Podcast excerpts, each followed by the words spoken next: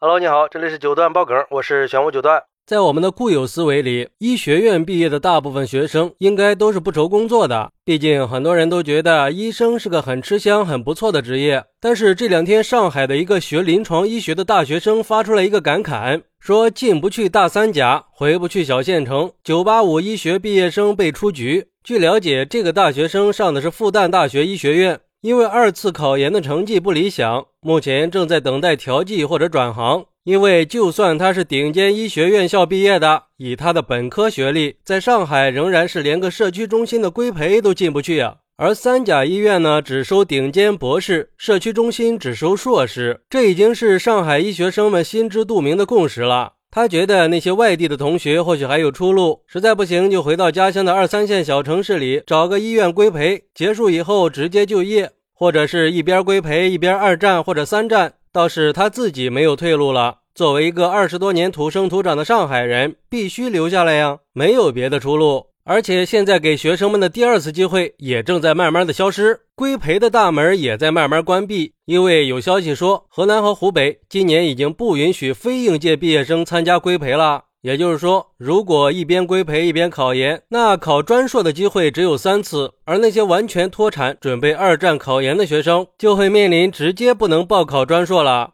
不过，我看到这个事儿，我就在想啊，目前国家正在加大力度解决我们的就医难问题，这一方面是就医难，另一方面是医学毕业生被出局，那这个问题到底是出在哪儿了呢？对于这种现象，有网友认为。实际上，这就是大城市小孩的悲剧，因为他是上海人，很容易就考上了复旦大学医学院。毕竟上海人考本地院校分数低嘛。但是碰上考研来自全国各地的顶级学生，在分数线一样的情况下，瞬间就没了优势。可是又不像那些小城市出来的同学，可以回自己家乡的医院规培，或者考到其他医科大学，所以这就尴尬了呀。所以很多医学本科生后来都去卖药了。估计他是拉不下这个脸面，就导致了他这个路啊很窄，只能硬着头皮继续去考复旦医学院的硕博。还有网友认为，其实是医学的特点决定了医生高质量的要求。要知道，医学是一个高度专业化、技术密集型、知识面广泛的行业。医学专业需要具备扎实的基础理论知识、丰富的临床实践经验和良好的人际沟通和协调能力。具体的说，进入三甲医院需要具备高水平的专业知识和技能，这是需要在医学学习和临床实践里长期积累和不断提高的。只有在这样的基础上，医学生才能慢慢的成长成一个合格的医生。但是很多医学生在学习阶段就存在很多问题了。一方面是有的学校对医学生的教学质量有问题，教学水平不够，教学资源有限，导致医学生的知识水平和实践经验都不够扎实。另一方面，很多医学生在学习过程中存在着内卷的现象，只注重追求高分数，忽略了临床实践和专业知识的提高，导致在实践里遇到了困难。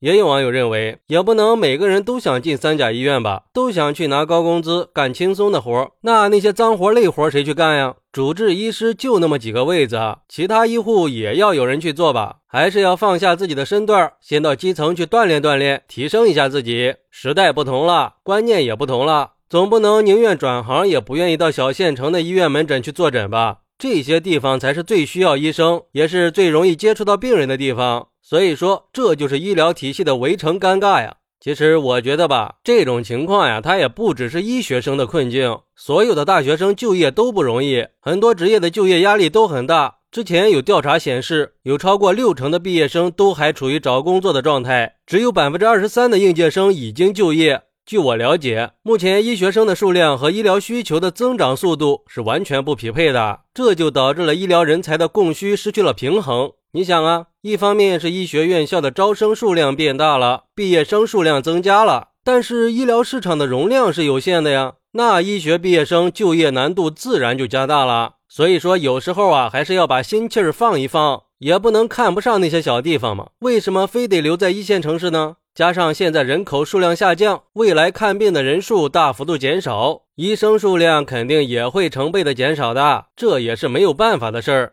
唯一的办法就是鼓励生育，让我们的新生人口数量和老龄化衔接上。好，那你认为是什么原因造成了医学生的这种困局呢？快来评论区分享一下吧！我在评论区等你。喜欢我的朋友可以点个关注，加个订阅，送个月票。拜拜。